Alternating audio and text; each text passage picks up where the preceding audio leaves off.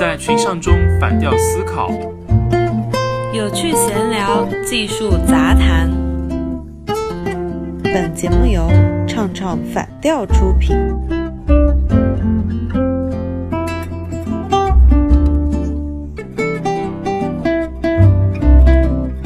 二零一九年的双十一也快来了啊！今年是双十一的第十一个年头啊，幺幺幺幺幺幺，哈，今年还是挺不一样的，就是超级光棍节，也挺光棍的。去年双十一它的成交金额的话呢是两千一百三十五亿人民币，那这也是双十一有史以来第一次突破两千亿的一个大关。同时呢，还有其他的平台，例如京东，它累积的交易金额呢也达到了。一千五百九十八亿人民币，那同样创造了京东的一个新的记录嘛？那不知道今年的双十一会不会像之前一样，保持一个非常好的一个销售的一个态势？啊，我上周的话呢，看到他们的一个预售首日的成交额度呢，呃，同比增长的话就翻了一倍了。我可能今年会比较好玩一点。哎，其实我的关注点不是这个啦，我关注的都是我要怎么样才能科学薅羊毛。大家你知道吗？今年的双十一的这个规则还是比较复杂的。然后网上有个段子，他是这么说的：今年金融这个双十一的活动，把优惠券藏在了大兴安岭深处一棵四百年古树右后方三百英尺的刘姓土拨鼠家的车库里面，在两小时内找到土拨鼠一家，并在车库前合影留念，即可以得到五块钱优惠券。天呐，这也太复杂了！虽然这个规则复杂，但是很多商家都是把这个标准答案给你写出来，而且还有一些网友啊，这个学霸就给你把超标准答案这种满分作业给你写出来，让你去取得一个捷径，要怎么抄，要怎么薅这个羊毛。哎，你看薅羊毛都薅成了抄作业了，是吧？最好的情况呢，你你就是跟呃这个学霸抄的一模一样，那么你能够还有一个比较好的结果，但是。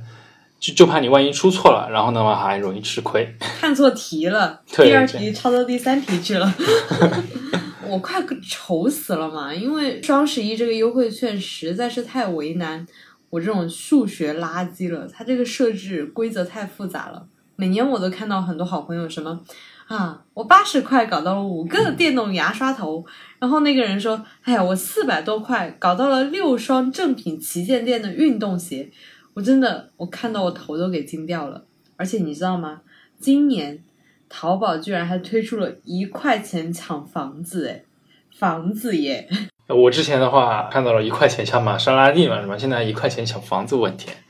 那你说像一块钱抢玛莎拉蒂这样的一个事情的话，嗯，对于商家来说应该是不亏的，就相当于就是买彩票嘛，对吧？这。参与的人多，说不定还能够挣点钱。但是如果说对于我啊，就面对这种一块钱抢玛莎拉蒂的事情，这种诱惑，哎呀，就算规则再复杂的话，那买不起，我还是会想要有试试的一个冲动的啊。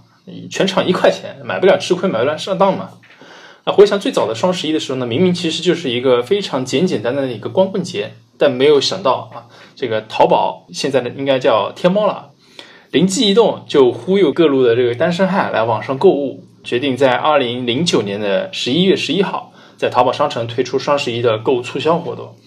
当时参与的商家数量还有这个促销的力度呢，都比较有限，比较少。对，但营业额的话，那却是超出了一些预想的。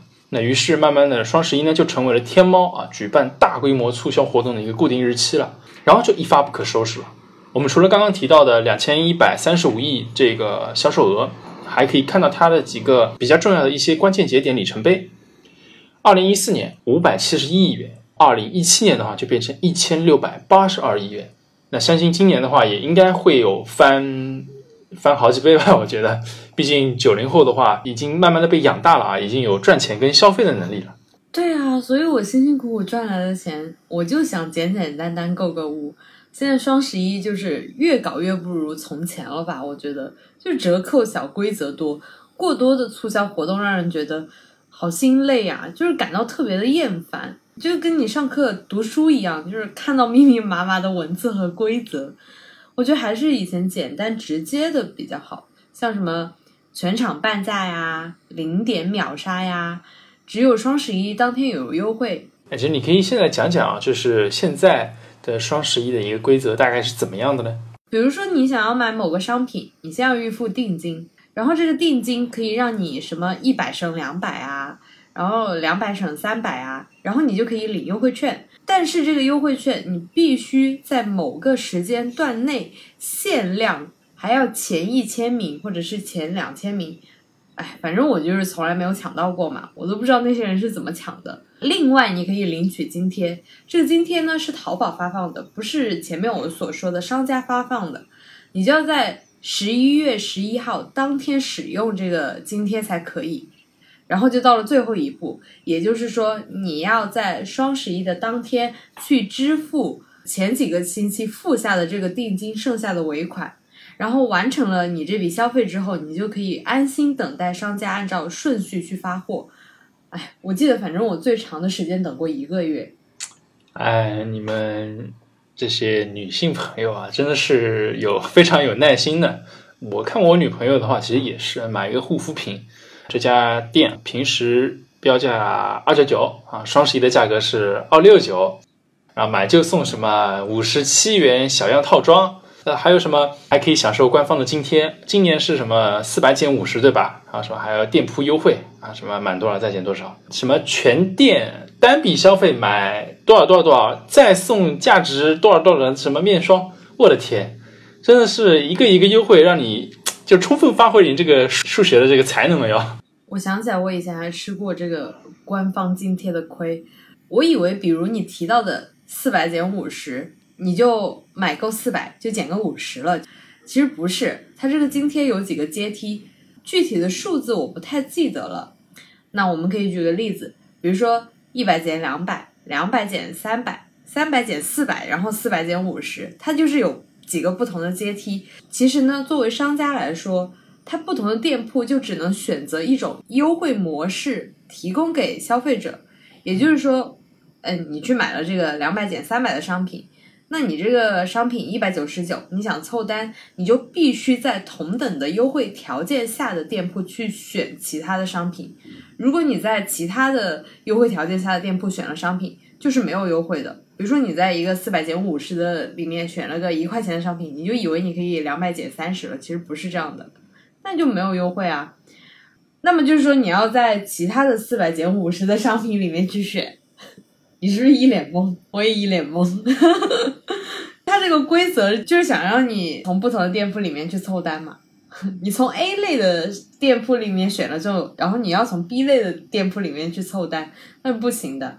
就 A 类只能在 A 类选。嗯，你今天这个其实帮我其实解惑了。就我之前买的时候，我就发现，哎，照理来说，我这个优惠不是还应该多优惠二十块钱吗？咋没了呢？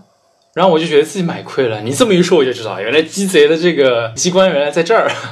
对对对，就比如说你买数码产品，然后数码产品是属于 A 类店铺的，它这个 A 类可能就说一千减一百，然后但是你又买了一双袜子，这个袜子是 C 类产品的，而这 C 类呢只能一百减二十，那么你就不能就是把它拼在一起去减，就是你只能在这个袜子的同类的 C 类，比如说衣服啊或者是裤子啊里面去选来凑单。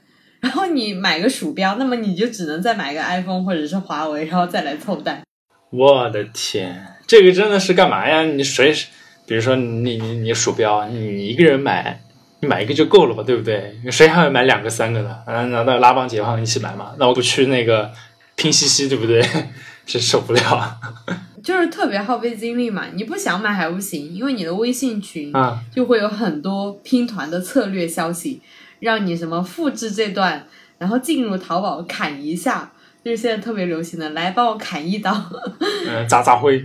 对对对，然后你以前买过的店铺还会给你发短信，你进了淘宝买个零食也会时不时的弹个窗，让你必须点一下，你还要上好闹钟等着去秒杀，那个一一块钱秒杀什么玛莎拉蒂啊房子是同一个道理，你就是要上好闹钟等着去秒杀嘛，秒杀还不一定能抢到。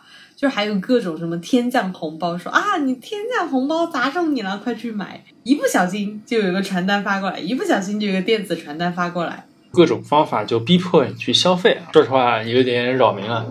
就规则那么烦，你还可能就是说为了凑单，还买了很多不必要的东西嘛，是吧？其实你花那么多时间就去算这个怎么样才能够优惠啊，耽误的时间特别多。你还要耗费精力去去看到底划不划算，然后你不划算了，心里还不舒服、不痛快，这个其实是挺得不偿失的。但对于男生来说，其实简单一对些，就会简单一些，他的购物也没那么多嘛。那比如说我看中一件衣服，那把这个衣服这放到购物篮里面，还是十月份嘛，价格还才一百八十块。然后今天的话，我看它居然变成了两百块钱啊！但是他又送了你一个二十块的优惠券，那搞什么东西呢？哇，你这个太踩雷了。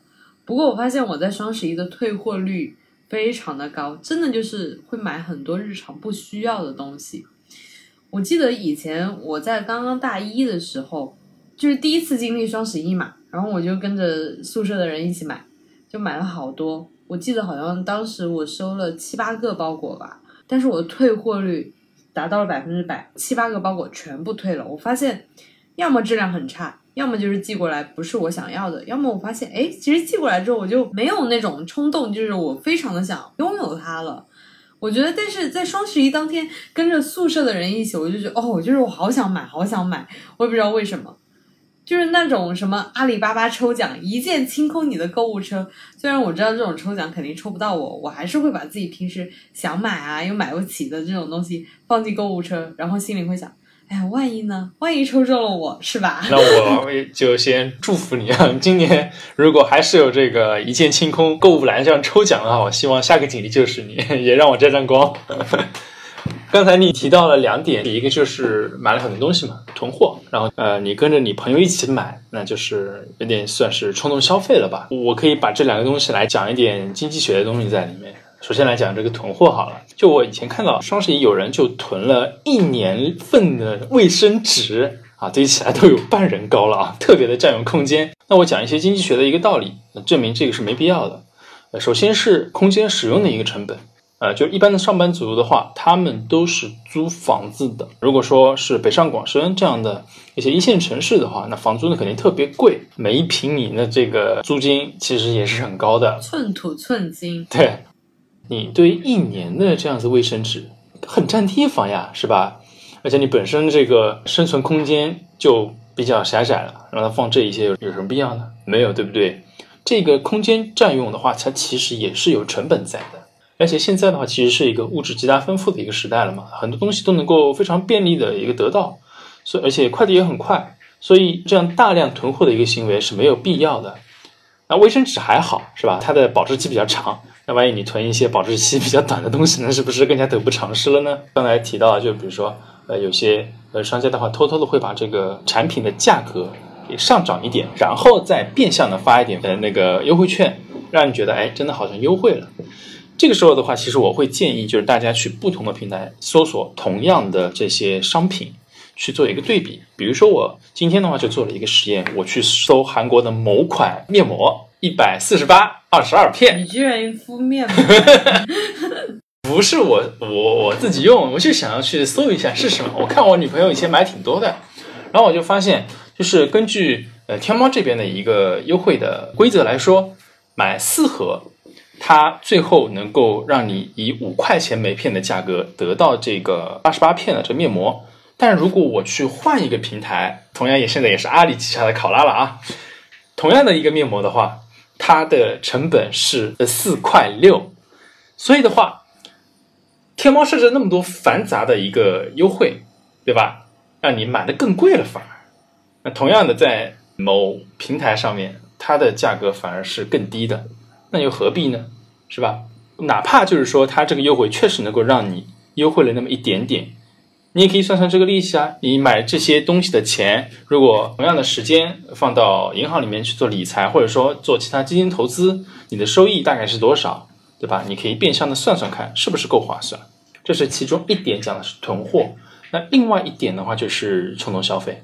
你看，你跟着你的朋友是一起去买这些商品，其实是属于羊群效应的一种非常典型的一种体现。这几年来的双十一的话，其实已经在互联网的用户中已经形成了一种消费文化。那感觉你在双十一的时候不买点什么，就非常对不起自己。从预售开始到双十一当天，你就可以看到朋友圈里面有很多人就直呼啊，又要剁手了，又要剁手了，是吧？买买买！砍砍砍，就这样的人比比皆是。那在这样的一种氛围的烘托下面，其实是呃形成了一个非常高强度的情景宣传，那会给消费者带来非常强烈的一种情景刺激。预售出现呢，也会让双十一的这个时间压力一个延续一个月，周围的同事啊、同学啊，每天都在讨论这些东西的话，都会产生一种情绪的带动。形成这样的羊群效应，刺激消费者去购买，他们本身并没有想要购买这个东西。嗯，你刚刚是从消费者的角度去讲嘛？我想起来，我有个朋友，他开淘宝的，他作为商家，他卖的东西其实就是一些很基础的日用品。他每当双十一的时候，他就要通宵加班，就是包括他们的公司的人。因为他也是请了很多他们家乡的人，也算造福一方了。嗯，那个淘宝村是吧？对对对，就是自己开了个淘宝，然后带动了他们村里的亲朋好友们。除了这个仓库以外，还有他自己住的走廊啊、卧室，在双十一都放满了货。我想，于商家而言呢，双十一已经成为了中国电子商务行业的年度盛事了嘛。还影响到这个国际电子商务行业。双十一这一天，肯定对于这些购物达人啊，或者对于这些商家来说，都是非常非常忙的一天。还有就是各类网购平台、网店店主还有快递员，这一天连续加班、连续通宵。就是很多快递员，我看他们在双十一的时候，提前一周会在那些小走廊啊，还有就是走道上贴一个什么。请兼职啊，请大学生兼职多少钱一个小时？就是那些包裹都快占满了小区的街道了。另外，往大了说嘛，我觉得对于中国经济而言，这一天越来越具有拉动内需的重大意义。有个很有趣的事情啊，现在双十一不仅带动了商家的销售额，也带动了双十一等相关关键字的曝光度。通过工商部门调查发现，就是。除了阿里巴巴以外，还有很多人对这个双十一相关关键字进行了抢注。我记得五六年前吧，京东和阿里也有一次抢注双十一的这个 beef，就是当时双十一是不是双十一的？是十一月十一号。当时阿里是想去抢注这个的，结果被京东抢了，然后阿里没有办法，就把这个叫双十一。所以才有了双十一，不然一直都是十一月十一日购物节。哦，原来是这样。但我觉得还是双十一更加好听一点呢，是吧？节奏感更强。所以现在那个十一月十一号什么的是京东独有的，别家不能用的。厉害厉害，抢占商标。就双十一的话，其实呃已经变成了。中国的这个黑色星期五了嘛，对吧？黑色星期五其实是美国说法，就疯狂的一个购物的一个日子。之所以叫黑色星期五，是这个促销日往往都是在礼拜五发生的。黑色在美国的这个财会的记账里面的话，是属于盈利的意思，赤字嘛，那就是就负的嘛，对吧？黑色那就是挣钱啊，所以叫黑色星期五。然后这个黑色星期五的这个传统的话呢。其实已经累积了很多年了，然后我们中国啊，这个双十一的这样的消费节日，十年的时间就已经创造了一个非常了不起的成绩了。那不是因为我们人多？哎，人多就是牛，怎么样？就欺负你人少。再讲一个有意思的一个商业的小故事吧。就刚才你不是说啊，十一月十一号购物节是吧？是京东专有的，是专属的。其实亚马逊啊，它也有一个非常专属的。功能叫什么？一键下单。就如果你去亚马逊购买过东西的话，你会发现有一个黄色的小框框嘛，对吧？就是你点一下之后的话，你这些结账基本上就已经完成了。亚马逊这个功能也是独有的，就在美国你别的公司不能够弄。我一直都觉得亚马逊的人机界面交互设计的不好，就是我老不知道这个优惠券，然后最后哎又是优惠券的问题，就是我老不知道这个优惠券结账的时候怎么使用，我就觉得，哎，虽然就是像这种黑色星期五啊，还有亚马逊这类购物是他们最开始搞起来的，但是最终做的非常人性化的还是我们自己。哎，你看。这就是咱们这个中国的程序员啊，中国的这企业一个比较好的地方，它有非常强的本土的优势，它真正的懂得我们这群消费者消费习惯是什么样的。你看这个亚马逊不是退出中国了吗？对吧？百货什么都不卖了，只卖电子书，是吧？所以他被打败了嘛。但归根结底啊，无论这个双十一多么的厉害，你总得有钱去消费吧。所以的话，还是要多多赚钱喽。哎呀，我只希望我赚的钱可以赶得上这个物价水平就好了。节目的最后呢，我们祝大家在双十一能够好好购物，好好使用这个优惠券。对，嗯，然后也希望大家恭喜发财吧。我是以万，哎，我是于贤，拜拜，拜拜。